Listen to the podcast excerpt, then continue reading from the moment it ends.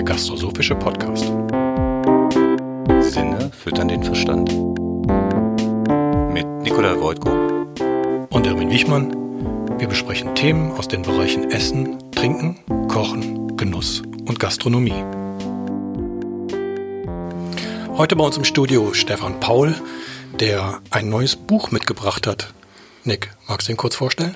Ja, Stefan und ich, wir kennen uns jetzt schon einige Jahre. Stefan ist gelernter Koch, Journalist, Kochbuchautor und Schriftsteller. Das darf man sagen, glaube ich, so in der Reihenfolge. Aber Stefan, vielleicht erzählst du mal kurz, was du uns mitgebracht hast. Ich habe euch äh, Kochen mitgebracht, mein neues Kochbuch. Und es heißt tatsächlich Kochen mit Punkt dahinter.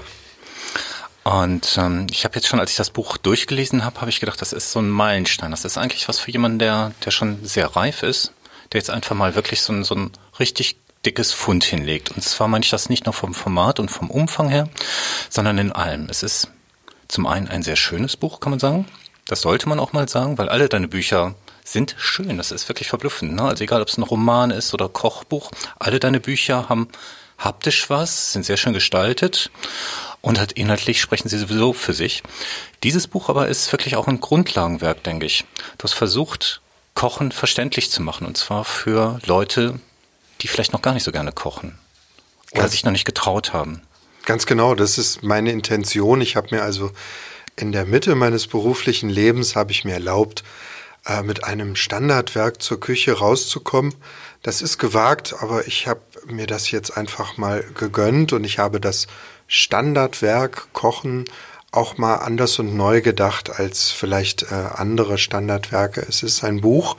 Ähm, du kannst mit einem System von Modulen einfach nicht nur kochen lernen, sondern du kannst vor allen Dingen kochen, was du willst und du kannst deinen eigenen Geschmack entwickeln mit diesem Kochbuch und äh, darauf bin ich ein bisschen stolz. Ja, das ist auch total spannend, weil du Kochen ja auch grundsätzlich angehst. Also es geht ja nicht nur darum, Zutaten zu benennen oder Rezepte zu benennen, sondern auch Techniken. Also man lernt ganz viel über Messer, Anschaffung, Pflege, Nutzen. Vielleicht magst du noch mal was zu Schneidtechniken dabei sagen. Also ich finde, ich werde ganz oft gefragt, was braucht man denn in einer Küche, um kochen zu können? Da sage ich immer ganz einfach, es ist nie das Equipment, es liegt immer an der Köchin oder dem Koch, wie es gelingt. Allerdings eine Voraussetzung für mich sind scharfe Messer. Denen habe ich ein ganzes Kapitel gewidmet von diesen Wissens- und Technikkapiteln. Und da spanne ich aber auch einen Bogen bis hin zu äh, Nachhaltigkeit und äh, Servieren ist zum Beispiel auch ein eigenes äh, Kapitel, weil ich es wichtig finde. Ja, und du machst auch ganz viele Verbindungen zwischen den einzelnen Rezepten. Was ist die Idee dabei? Die Idee dazu haben mir tatsächlich meine Leserinnen und Leser selbst geliefert. Ich habe Rücklauf bekommen und habe gemerkt mit den Jahren, die Leute freuen sich an meinen Büchern, kochen aber nicht zwingend ein ganzes Tellergericht, das ich mir erdacht habe, sondern die sind einfach nur, die kochen seit Jahren das eine Rotkraut aus dem Buch auf Seite 96. Und das hat mir so ein bisschen eine Idee dafür gegeben, was Leute vielleicht wirklich wollen und brauchen als Kochbuch, nämlich ein Kochbuch, wo sie tolle, funktionierende Grundrezepte kombinieren können, wie sie es wollen. Und das meinte ich vorhin mit dieser Geschmacksbildung, die eben mit meinem Buch gelingt, dass du einfach kochst, was du willst. Du kochst nach deinem Leistungsniveau. Es findet sich für jedes Spektrum an Wissen und Können findet sich was.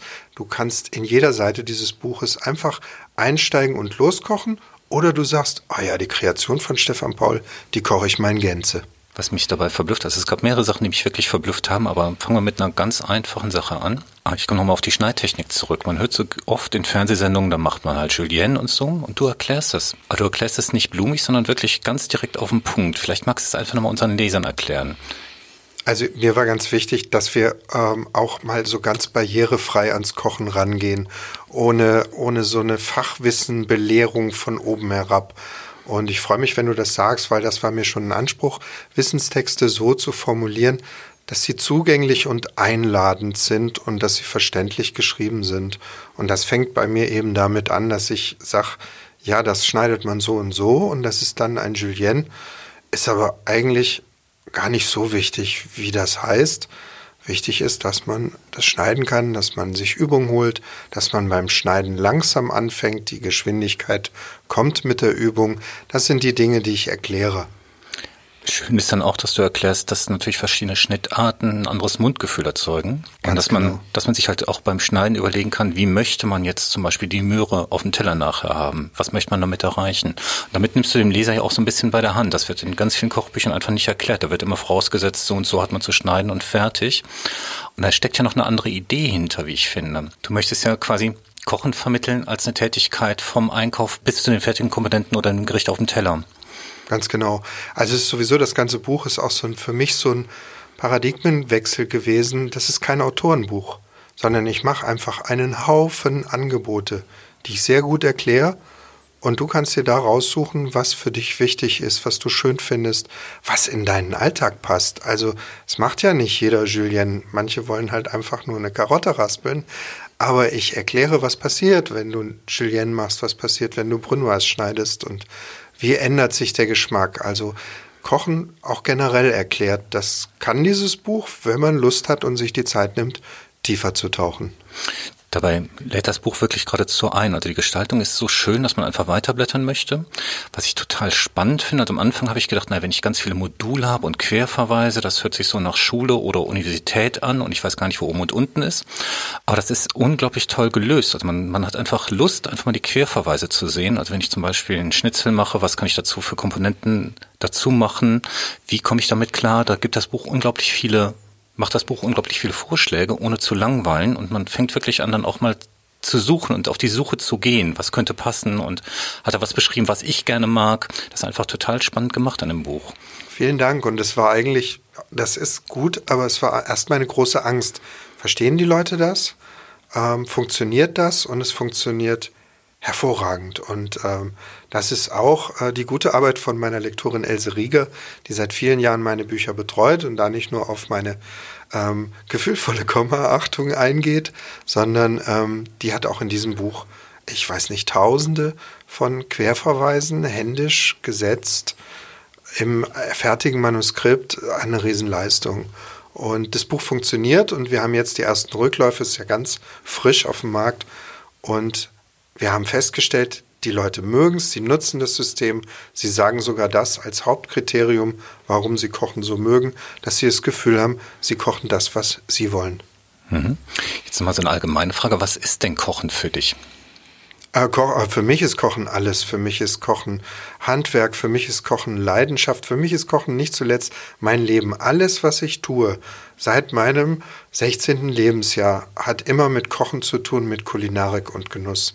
Also das ist untrennbar. Ich bin ja auch in verschiedenen ähm, Disziplinen unterwegs. Du erwähntest vorhin die Schriftstellerei, ähm, die Kochbücher, die Arbeit als Rezeptentwickler und Foodstylist. All das geht ineinander über in ein großes Ganzes, was mich wirklich erfüllt. Also ich habe das große Glück und das weiß ich auch und daran erfreue ich mich auch ab und zu, dass ich machen kann, wofür ich wirklich brenne. Hm. Jetzt blickst du ja auch schon, du sagst, seit deinem 16. Lebensjahr kochst du. Das heißt, das ist ja auch so ein bisschen eine Quintessenz von jetzt, ich will es nicht beziffern, aber von mehreren Jahrzehnten Kocherfahrung. Wir dürfen das gerne sagen. Ich bin 50, liebe Hörerinnen und Hörer. Gut, also wir, wir reden von über drei Jahrzehnten Kocherfahrung, ja, genau. die jetzt in dieses ja. Buch geflossen sind. Ja. Und ähm, war eigentlich die Idee auch beim Schreiben schon so ein bisschen eine Definition abzugeben, was Kochen für dich ist und für andere sein kann? Ich will immer anstiften und es ist egal, ob du dir ein Erzählband oder einen Roman von mir kaufst oder jetzt eben kochen oder überhaupt irgendein Kochbuch von mir.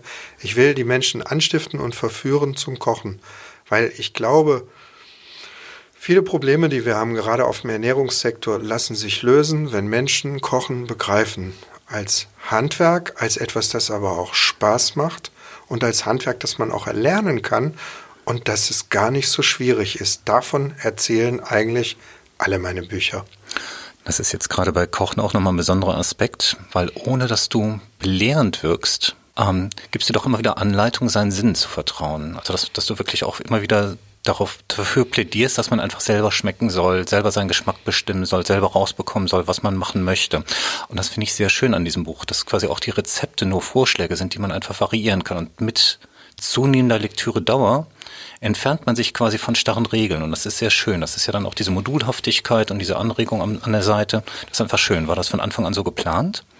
Das war von Anfang an so geplant. Ich wollte auf jeden Fall, mein nächstes Kochbuch sollte ein sehr generelles sein. Es sollte sehr zugänglich sein.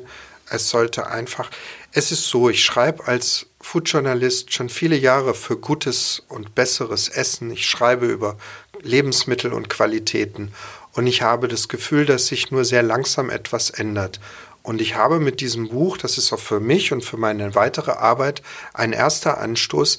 Ich könnte mir vorstellen, dass wir die Leute weniger über die Bauernhofromantik und die Biobelehrung bekommen, sondern erstmal über den Geschmack, über das Wissen um Kochen. Nur wer kochen kann, kann ja dann auch im Endeffekt, hat eine Wahl, kann eine Qualität erkennen und sich auch an ihr erfreuen. Wie geht das denn? Wie geht was? Wie geht das, dass ich ein, über Geschmack eine Qualität erkenne? Also ich kann mir ja sehr gut vorstellen, ich mag diese Tiefkühlpizza und die schmeckt mir. Ja, die schmeckt dir. Und in dem Moment, wo du anfängst, selber ein Sugo zu kochen, da schmeckt das Sugo anders. Das, also Kinder wissen das viel intuitiver. Ähm, ich habe zum Beispiel letztes Wochenende war ein großes Grillfest mit drei Familien. Und ähm, ich habe in der Küche vor mich hingewurstelt. Die Kinder kamen von selbst, weil sie neugierig waren. Und eine Mutter hatte Surcream von einem großen äh, Hersteller mitgebracht. Und dann habe ich mit den Kindern einen kleinen Kochkurs improvisiert und wir haben Surcream selber gemacht. Also das Erstaunen darüber, dass man überhaupt Surcream selber machen kann, äh, war riesig. Und das war natürlich dann auch eine Party. Alle Eltern mussten kommen und verkosten und Blindverkostung. Es hat Spaß gemacht, dieses spielerische Heranführen. Und lasst es euch sagen, das klappt auch mit Erwachsenen. Also wenn jemand eine Kartoffelsuppe das erste Mal selber gemacht hat, dann geht dem ein Licht auf.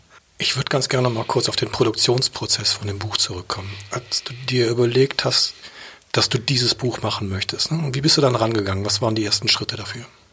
Zuerst war die Idee da und die Idee war eigentlich eine ganz andere. Das Buch hieß ganz am Anfang, als ich es im Verlag vorgestellt habe, ich fahre immer im Winter nach Wien zum Christian Brandstätter Verlag und präsentiere meine neue Idee.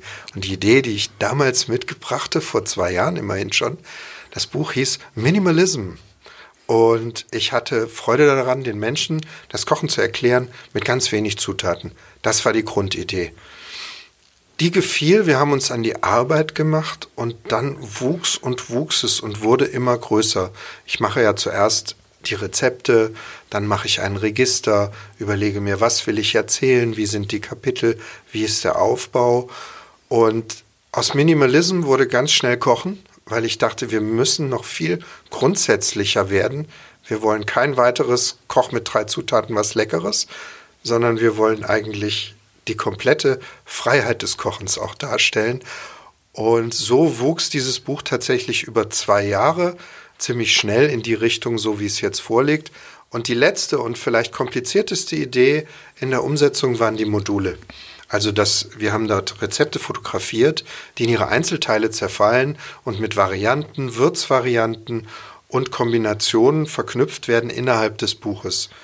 Ähm, das war eine Sache, wo dann auch die Buchgestalterin Miriam Strohbach super hilfreich war mit dem, was wir jetzt im Buch finden. Es ist sofort erfassbar, dass du das ganze Gericht kochen kannst, aber auch die Einzelgerichte. Es funktioniert einfach auch grafisch und optisch. Das ist eine Riesenhilfe. Überhaupt muss ich für dieses Buch dem ganzen Team Lob und Dank aussprechen. Das tue ich zwar immer, aber in diesem Fall haben alle 300 Prozent gegeben. Super, das geben wir gerne weiter. Ähm, von Minimalism zu einer zugänglichen Enzyklopädie ja. ist ja ein Riesenschritt auch für so einen Verlag. Ne? Der hat ja die eine Idee gekauft, ja. mehr oder weniger, oder für gut befunden. Ja. Wie reagiert oder wie hat dieser Verlag, wie haben die Leute da reagiert, als du mit dem Gedanken kamst, da was viel Größeres draus zu machen? Unterschiedlich, in unterschiedlichen Phasen hat der Brandstätter Verlag unterschiedlich reagiert, weil Selbstverständlich ist es so, sobald du etwas am Konzept änderst und vor allen Dingen größer und dicker wirst, wird es auch teurer. Alles mehr Arbeitszeit, mehr Leute. Ähm, wir hatten dann irgendwann so nach einem halben Jahr kam noch eine neue Idee. Wir machen 365 Rezepte. dann hätten wir für jeden Tag eins. Und ich so, nee, das wollen wir ja gar nicht erzählen. Die alte Nummer ist ja auch schon hundertmal erzählt. Aber sagt mal Leute, jetzt ernsthaft, wenn wir 365 Rezepte da reinpacken, wie wär's mit 500? Und dann haben die geknirscht und haben eine Nacht drüber geschlafen und dann hatten wir das, was äh, hier heute liegt. Da war denen aber noch nicht klar, dass du diesen modularen Aufbau machen würdest. So, das kam Doch, das wussten die schon. Wussten ja. schon. Es wurde immer besser, es wurde tatsächlich immer besser und es sind extrem viele Leute beteiligt an so einer Kochbuchproduktion. Ähm, das wissen die Menschen, die Kochbücher kaufen, oft gar nicht, wer da alles ist. Da ist ein Fotograf zum Beispiel oder eine Fotografin. Da ist immer eine Stylistin, die zuständig ist für das ganze Interieur, für das Styling. Ich koche die Sachen. Ich habe eine Assistentin, die mir hilft, weil wir müssen schnell sein im Studio, weil das Studio ist oft das teuerste an so einer äh, Kochbuchproduktion. Ähm, und dann geht das erst richtig los. Der Illustrator kommt dazu, die Buchgestalterin kommt dazu, das Lektorat. Also das sind ein Haufen Menschen, die begeistert werden wollen und die dann da aber auch alle ihr Bestes geben. Gerade nochmal zurück zur Stylistin, Tanja Triffig war das. Das ist, ich komme als Kochbuchautor einfach reingeschneit und sage, Tanja, ich habe eine ganz tolle Idee. Wir machen Französisch mit nordischen Elementen. Der Minimalismus des Nordens gepaart mit französischer Süffigkeit. So, ne, hat sich schnell klug dahergeschwätzt. Und das ist genau das, was man jetzt im Buch findet. Und das kann eine Stylistin, dass sie eben die Teller aussucht, die Untergründe, das Setting baut, in dem das alles passiert. Und auch das ist formidabel gelungen. Du hast aber noch was anderes gemacht. Ich, wir haben gerade davon geredet, dass das eigentlich ein neues Standardwerk ist. Das heißt ja auch, du hast einen alten Standard aufgebrochen. Wie weit war dir das eigentlich vorher klar? Mir war das lang nicht klar, sonst wäre ich auch erschrocken und hätte mich vielleicht, äh, wäre ängstlicher rangegangen. Ich bin einfach sehr frisch rangegangen. Eigentlich sollte es einfach ein tolles, tolles Grundkochbuch werden. Und was es jetzt heute von anderen tollen Grundkochbüchern unterscheidet, ist, dass Grundkochbücher bis jetzt immer Rezeptsammlungen waren. Mit meinem Buch kannst du lernen, deinen eigenen Geschmack, deine eigene Küche zu erschaffen, weil du dich in diesem Buch bewegen kannst wie ein Fisch.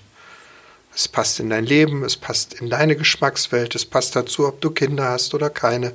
Das alles berücksichtigt das Buch, das ist weit mehr als eine Sammlung von 500 Grundrezepten. Das ist es natürlich auch, aber in denen kannst du dich frei bewegen.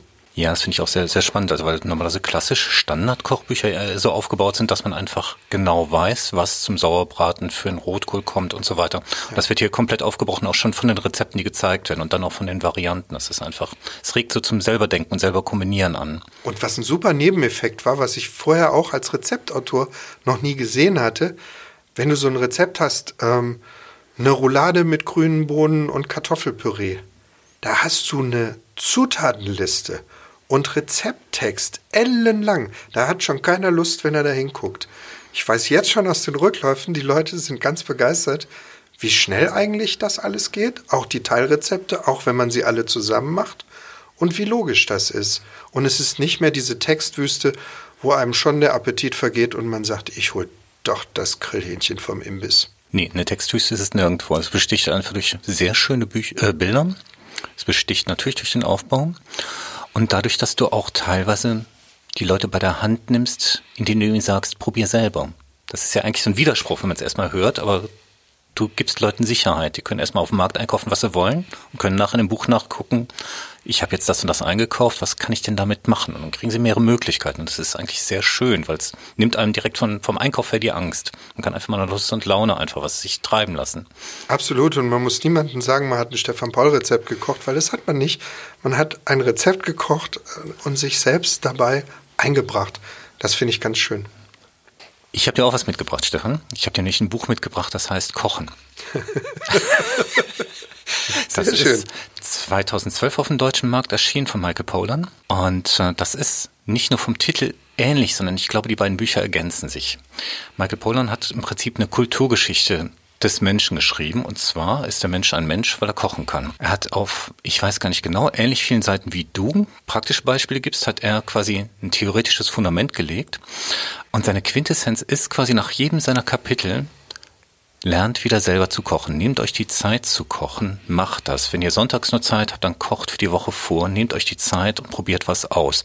Das Schöne ist, dass du jetzt diese Forderung, die sieben Jahre vor deinem Buch liegt, quasi in eine praktische Umsetzung bringst, ja, und den Leuten einfach zeigst, wie sie kochen können, wenn sie von Kochen gar keine Ahnung haben oder ein bisschen Ahnung haben oder wenn sie sich ein bisschen weiterbilden wollen oder sich Anregungen holen. Also das ist diese ganze Spannbreite da drin. Und das ist wirklich phänomenal. Richtig groß. Vielen Dank, ja. Dein Buch Kochen unterscheidet sich ja sehr stark von den Büchern, die du vorher gemacht hast. Ja. Der Sprung von der Denke für die vorherigen Bücher, die schon so eine Linie verfolgen, ne, ähm, zu dem neuen Buch Kochen ist relativ steil. Ne? Ähm, mhm. Vielleicht nochmal der Punkt vor der Produktion, ne? mhm. oder als die Idee entstanden ist. Ja. Ähm, wie kam es zu dem Sprung? Ich habe in den letzten zehn Jahren ziemlich viele Rock'n'Roll-Kochbücher gemacht. Open Air zum Beispiel, da sind wir mit dem VW-Bus, sind wir äh, einmal durch Europa gereist und waren auf sechs Festivals in fünf Ländern, haben das ganze Buch on Tour live fotografiert auf sechs europäischen Festivals. Ein grandioser Sommer. Ich habe ein Buch gemacht zur Streetfood-Kultur. Ich habe ein Buch gemacht, eine Weltreise, blaue Stunde, immer dem Sonnenuntergang hinterher. Solche Geschichten, also quasi Themenkochbücher, in denen ich eine Kochgeschichte sehr emotional erzählt habe, auch sehr bildgewaltig mit den tollen Fotografinnen und Fotografen, mit denen ich zusammenarbeite ähm, Daniela Haug, Andrea Tode. Und dann hatte ich das Gefühl, das ist super, aber ich würde gern mal was schaffen, was bleibt, was mehr in Richtung auch Lehren geht. Ähm, das hat angefangen mit meinem vorletzten Buch ähm, Japan. Also meine japanische Küche war das erste Mal, dass ich das Gefühl hatte, ich bin jetzt auch so weit, dass ich Leuten auch was beibringen kann was über ein reines, schönes Rezept hinausgeht. War Japan eigentlich, also du schreibst ja auch, das heißt ja auch meine japanische Küche, war das für dich so eine Transferleistung, eine Übersetzung, so wie du japanische Küche in Japan kennengelernt hast, wie sie hier dann anzuwenden ist? Ja, das war, das war der Sinn des Buches und das haben die Menschen auch erfasst und das hat uns sehr gefreut. Es ist immer, wenn ein Buch rauskommt, hast du dir viel dabei gedacht, das Team hat sich viel dabei gedacht ob das gelingt und ob das erfolgreich ist, entscheidet immer der Markt. Und bei Japan war es so, ich habe mich viele Jahre geweigert, ein Japan-Kochbuch zu machen, obwohl ich eine alte Liebe zu Japan habe. Ich habe bei Albert Bouley gelernt, ähm, ein Sternekoch, Anfang, Ende der 80er Jahre, Anfang der 90er Jahre war ich bei ihm und er war ein Pionier der euroasiatischen Küche. Also er hat zusammen mit André Jäger von der Fischerzunft, hat Albert Bouley aus dem Waldhorn in Ravensburg. Die beiden waren die ersten, die in der Küche mit Wasabi gearbeitet haben, Miso, verschiedenen Sojasoßen. Ähm, hat heute jeder Hobbykoch in der Küche, war damals sensationell, die Nouvelle Cuisine mit solchen Dingen neu zu denken. Und insofern ist meine Liebe zu Japan alt. Und ich war dann auch da und das hat die Liebe umso größer gemacht. Aber ich habe mir verboten, ein Kochbuch dazu zu schreiben, weil japanische Küche, das ist ja nicht einfach Kochen, das ist eine ganze Philosophie. Es ist alles von größter Wichtigkeit in jedem Detail.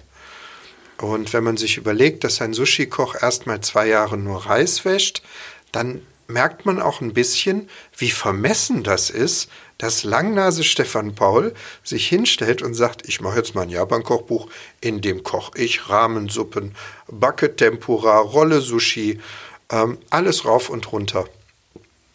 Der Schlüssel, warum ich es dann doch gemacht habe, war eine Idee tatsächlich des Verlages, der Hölker Verlag.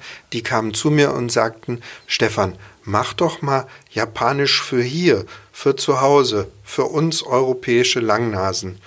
Und das fand ich verständlich. Da war die Transferleistung. Da war dieses Aha.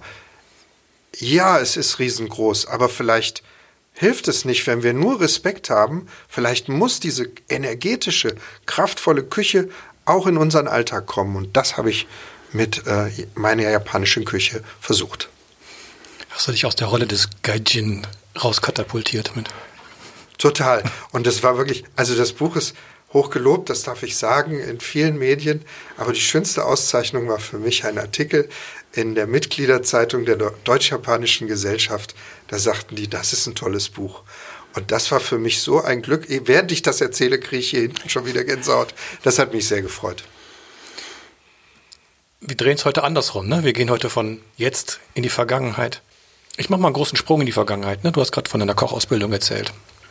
Ende der 80er, Anfang der 90er Jahre. Wolltest du Koch werden? Oh, ja. Ja, also ich wollte erstmal wollte ich Journalist werden. Äh, und das wollte ich immer schon. Als kleiner Junge habe ich eine Serie im Fernsehen gesehen. Lou Grant hieß die. Da ging es um eine äh, Zeitungsredaktion ja. in LA. Und ich habe diese Serie geliebt und das formte meinen Berufswunsch, Journalist zu werden. Äh, ab dem 14. Lebensjahr. Mein Problem war, ich hatte eine Mathe-Schwäche und ich war auf dem Gymnasium und ich war tatsächlich Jahre, quälende Jahre lang ständig versetzungsgefährdet. Weil wenn du doof in Mathe bist, bist du auch doof in Physik, dann bist du auch doof in Chemie. Ich war dauernd, ich war kein schlechter Schüler, aber da hatte ich irgendwie einen Riesenbrocken, den ich nur so vor mir hergeschoben habe. Es war ein einziger Käse. Ich bin in der siebten sitzen geblieben, ich bin in der elften sitzen geblieben und in der elften Klasse haben dann auch meine Eltern gesagt, uns reicht das jetzt auch. Such dir einen Job. Werde ich nie vergessen, gab es ein Abendessen mit meinem Vater und mein Vater sagte zu mir, Stefan, was interessiert dich eigentlich noch außer Rauchen und Mädchen? Und da habe ich aus der Pistole geschossen gesagt, Kochen. Denn ich komme aus einem Haushalt, in dem Kochen immer einen großen Stellenwert hatte. Ich habe immer schon bei der Mutter mitgeholfen. Ich habe bei den Großmüttern mitgeholfen. Es hört sich ein bisschen kitschig romantisch an, aber genau so war es. Und deswegen war der Gedanke gar nicht so fern. Also wenn gar nichts klappt, werde ich halt Koch. Und dann bin ich zu Albert Boule in die Küche gekommen. Und ich kann euch sagen, ich bin am ersten Abend raus und wusste, und das hat mich durchströmt, ich wusste, ich bin auf eine Goldader gestoßen. Das ist exakt, was ich tun will. Das wusste ich nach dem ersten Praktikumstag. Ich habe erstmal ein Praktikum gemacht. Wie bist du genau auf die Küche gekommen? Ich wollte mich natürlich als Puppetier besonders weit weg von meinen Eltern bewegen und habe mich überall in der Republik beworben, hatte schon äh, auf Jahre in Berlin spekuliert, bis meine Eltern sagten, jetzt Moment mal, hier 100 Meter vom Elternhaus entfernt ist doch Albert Buli und der hat einen Stern und da stell dich doch mal vor. So bin ich da hingekommen. Und dann wirklich, dann bist du da hingegangen und konntest direkt mal einen Probetag hab ich vorgestellt, machen? dann habe ich ein Praktikum gemacht und dann habe ich nochmal drei Wochen verlängern müssen. Er sagte, Stefan, ich traue dir nicht, ich habe das Gefühl, ich hole dich nur einfach von der Straße. Und ich habe aber ihm bewiesen, dass ich es ernst meine und dann begann meine Lehrzeit. Und diesen großer Glücksfall. Also gerade auch Albert Bule ist eine zentrale Figur meiner Arbeit. Der spukt durch die Seiten meines Romans, der ist in meinen Erzählungen. Und er ist auch immer in dieser Begeisterung zum Kochen und in der Art, wie ich aufs Kochen schaue. Das habe ich von ihm gelernt. Kochen war für Albert Boulay, ist ein sehr intellektueller Mann und Denker gewesen und Kochen war für ihn immer ähm, eine Frage auch des Stils. Und das war großartig. Also es war einfach eine schöne Arbeitsatmosphäre bei ihm auch. Und es ging weit über das Kochen hinaus. Kochen war immer bei ihm ganzheitlich gesehen. Und später in anderen Küchen habe ich gelernt, dass das auch ganz anders ablaufen kann und bin ihm da heute sehr dankbar. Es gibt eine wunderbare Passage, die, glaube ich, auch ähnlich mal passiert sein muss in einer deiner Erzählungen, wo quasi in die Küche ein neuer Koch kommt und dieser neue Koch sich beweisen soll und hat ganz schnell wirkt wie ein Fremdkörper. Magst du die Passagen mal erzählen? Ja, tatsächlich, also das ist aus meinem ersten Buch, Monsieur der Hummer und ich, in dem ich tatsächlich auch äh, literarisch noch nicht so ganz bewandert mich am eigenen Leben entlang erzählt habe. Und es war tatsächlich eine großartige Übung. Albert Boule hat Neulinge immer schwäbische Linsen kochen lassen. Er selber äh, hatte ja auch französische Wurzeln, aber wir waren im tiefsten Schwaben. Und die Jungs kamen aus der ganzen Republik, um bei ihm zu lernen oder bei ihm zu arbeiten, weil er eben diese euroasiatische Küche machte. Das war unfassbar neu. Und er hat die dann aber immer erstmal Spätzle und Linsen kochen lassen. Davon erzählt diese Geschichte, und das muss man sich mal vorstellen. Also auch Juan Amador kam da an und durfte erstmal Spätzle mit Linsen kochen. Wie bist du denn vom leidenschaftlichen Koch zum leidenschaftlichen Schriftsteller geworden? Ich habe nie vergessen, meinen Berufswunsch, Luke Grant, ich möchte mal Journalist werden. Und ich habe einfach in den Kochjahren mein Thema gefunden. Und ich hatte dann das große Glück, nachdem ich aufgehört habe, aktiv als Koch zu arbeiten, ähm, nach meinen Wanderjahren, ich war also insgesamt sechs Jahre äh, in Sterneküchen tätig. Danach habe ich mich umgeschaut nach was anderem und bin in der Redaktion von Essen und Trinken gelandet in Hamburg. Äh, eigentlich nur als Praktikant und dann sehr schnell in Festanstellung. Und in den fünf Jahren bei Essen und Trinken habe ich all das gelernt, was ich heute mache. Und auch das ist wieder so ein, so ein, so ein schöner ja, Zufall, der einfach Weichen stellt. Ich habe da gelernt, was machen eigentlich Foodjournalisten, wie arbeiten die, was sind die Herausforderungen. Ich habe die ganze Welt gesehen damals, denn die, ich darf das sagen, die, das war ja die erste Garde von Foodredakteuren überhaupt. Die, die Leute, die da damals arbeiteten, wir sprechen von äh, 1995, habe ich da angefangen, war fünf Jahre da bis 2000, die hatten es erfunden. Also das war die erste, die erste Garde Foodjournalistinnen, die da saß. Und die hatten nicht mehr so richtig Lust, durch die Welt zu fahren. Und damals gab es noch Geld und Pressereisen und ich habe die ganze Welt gesehen in den fünf Jahren. Das war toll. Dann bin ich mal zurückgekommen und dann haben die Damen aber gesagt, also Schuster, bleib bei deinen Leisten beziehungsweise beim Kochlöffel. Das war jetzt schön, aber du kannst jetzt in der Versuchsküche wieder Rezepte entwickeln. Und das war dann auch der Punkt, wo ich gesagt habe, nach fünf Jahren, ja gut, wenn man mich hier nicht schreiben lässt, dann gehe ich halt. Und dann habe ich am 30. Lebensjahr habe ich dann die Küche endgültig verlassen und mich dann aber sehr lange noch als Foodstylist verdingt, weil es lässt ja niemand einen schreiben, den keiner kennt. Und tatsächlich war für mich der Schlüssel zu dem, was ich heute tue, war am Ende des Tages mein erster Erzählband Monsieur der Hummer und ich. Das war viel Aufsehen, da guckten viele Leute rein und es war das erste Mal, dass Redaktionen aktiv mich anriefen und sagten, kannst du für uns über Essen schreiben, so wie in deinem Buch? Und das war der Anfang und dann kamen erst kleine Jobs und dann habe ich so kleinere Geschichten geschrieben und dann wurde es mehr und heute macht der Foodjournalismus 80 Prozent meiner Tagesarbeit aus. Okay, das hört sich so an, als wenn es da bei dir keine Abstoßungsreaktion in der Küche gegeben hätte dass du dann nicht mehr weiter in der Küche stehen willst, sondern dass es eine weitere Anziehung gegeben hätte mit dem Schreiben. Empfindest du das so? Ich habe immer schon geschrieben. Ich habe auch, auch immer mich mit Schreiben beschäftigt. Ich war sehr früh in, in Internetforen unterwegs, habe da auch Geschichten und Literatur ausprobiert. Ähm, ich gehöre zur Grundgarnitur von Hamburg Slamburg, äh, dem großen Poetry Slam. Ich habe super viel geslammt, jahrelang, äh, bis zur deutschen Meisterschaft. Ich habe also immer geschrieben. Ich habe eine eigene Lesereihe gegründet, äh, weil mich über den Poetry Slam hinaus lud uns damals keiner ein. Wir waren so ein Kreis von jungen Autorinnen und Autoren, haben halt schnell mal eine eigene Leseveranstaltung gegründet. Die lief sechs Jahre, sehr erfolgreich.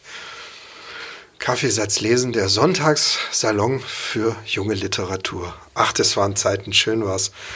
Insofern bin ich dem Schreiben immer treu gewesen, aber eben dieser Sprung aus diesem Kochen und der Beschäftigung mit Food, einen Journalismus zu machen, der kam erst später. Hat Kochen für dich was mit Poetry Slam zu tun? Oh, hoffentlich nicht. Poetry Slam ist ja immer fünf Minuten auf Pointe gestrickt, ganz oft. Und äh, möglichst viele Lacher und auch gern mal mit, mit dem groben Messer geschnitzt. Also äh, Kochen ist schon sehr viel ruhiger. Kochen ist bestens, bestenfalls auch meditativer. Ähm, die Leute scheuen oft die Arbeit. Aber ich sage, Leute, das ist doch überhaupt keine Arbeit. Also Gemüse zu schnippeln, das ist eine Meditation. Da kommt ihr super zur Ruhe nach Feierabend und werdet eine halbe Stunde später noch mit einem voll leckeren Gericht belohnt. Also ich weiß nicht, wo da die Schwierigkeiten sein sollen. Vielleicht nochmal einen Blick auf die Gemeinsamkeiten, also Kochen und Schreiben. Ist Schreiben für dich Handwerk? Ja, das habe ich auch sehr schnell gemerkt. Schreiben ist Handwerk, Schreiben ist aber noch viel, viel mehr Üben. Schreiben ist wie alles andere, was man im Leben macht. Schreiben ist auch wie Sport. Du musst halt ständig schreiben. Und du musst viel lesen. Also Schreiben hat super viel mit Lesen zu tun. Ähm, ich lese halt auch wahnsinnig gern und viel und immer schon. Und das kommt zusammen. Dann nochmal eine Frage, was mir bei Kochen aufgefallen ist, das habe ich ja eingangs schon gesagt, ähm, ist eigentlich die durchdachte Struktur. Hat das was mit deinem Schreiben zu tun, dass du einfach strukturierter an ein Buchprojekt herangehst? Also wenn wir über die Literatur sprechen, da bin ich überhaupt nicht strukturiert. Da bin ich insofern strukturiert, dass ich sehr früh aufstehe. Ich bin um halb sieben am Schreibtisch und ähm, ich kann auch nicht hier und da mal schreiben, sondern ich nehme mir immer mehrere Wochen und Monate, um Literatur zu schreiben. Und dann bin ich sehr streng. Ich stehe um halb sieben auf und dann schreibe ich und es geht bis eins, halb zwei. Und da schreibe ich einfach alles, was rauskommt. Und dann lege ich den Stift weg und habe den Rest des Tages Zeit für meinen Brotjob, für andere Dinge und gehe später in eine Lektoratsphase mit mir selber, die endlos ist. Dann wird geschoben und gebastelt. Also es ist ein laufender Prozess, der absolut unstrukturiert ist. Außer vom Zeitgerüst ist, bin ich selber immer überrascht, was kommt und wie es kommt. Also du bist überrascht über das, was dann nachher an Text da ist. Ja, was, ich lasse auch Sachen liegen und denke dann nach einem Vierteljahr, Jesus, wer hat das denn geschrieben? Und zwar im Guten wie im Schlechten. Okay. An der Philosophie des Kochens hast du als Herausgeber mitgewirkt. Ja. Ähm, was waren für dich die Kriterien beim Auswählen der Autoren? Die Philosophie des Kochens, äh, das war eine Idee vom Mayrisch Verlag und sie haben mich gebeten, eben das als Herausgeber zu kuratieren. Und ich wollte natürlich bei so einem Buch ein großes Panoptikum, ein Kaleidoskop. Und ich habe mich sehr darauf gefreut, dass sich schlaue Menschen meinen Kopf zerbrechen. Ich fand es toll. Und ich habe in einem ersten Schwung sehr viele Menschen, Autorinnen und Autoren angeschrieben, die ich schon kenne, ähm, wo ich weiß, wo ist die besondere Richtung, äh, mit was beschäftigen sie sich in der Kulinarik insbesondere.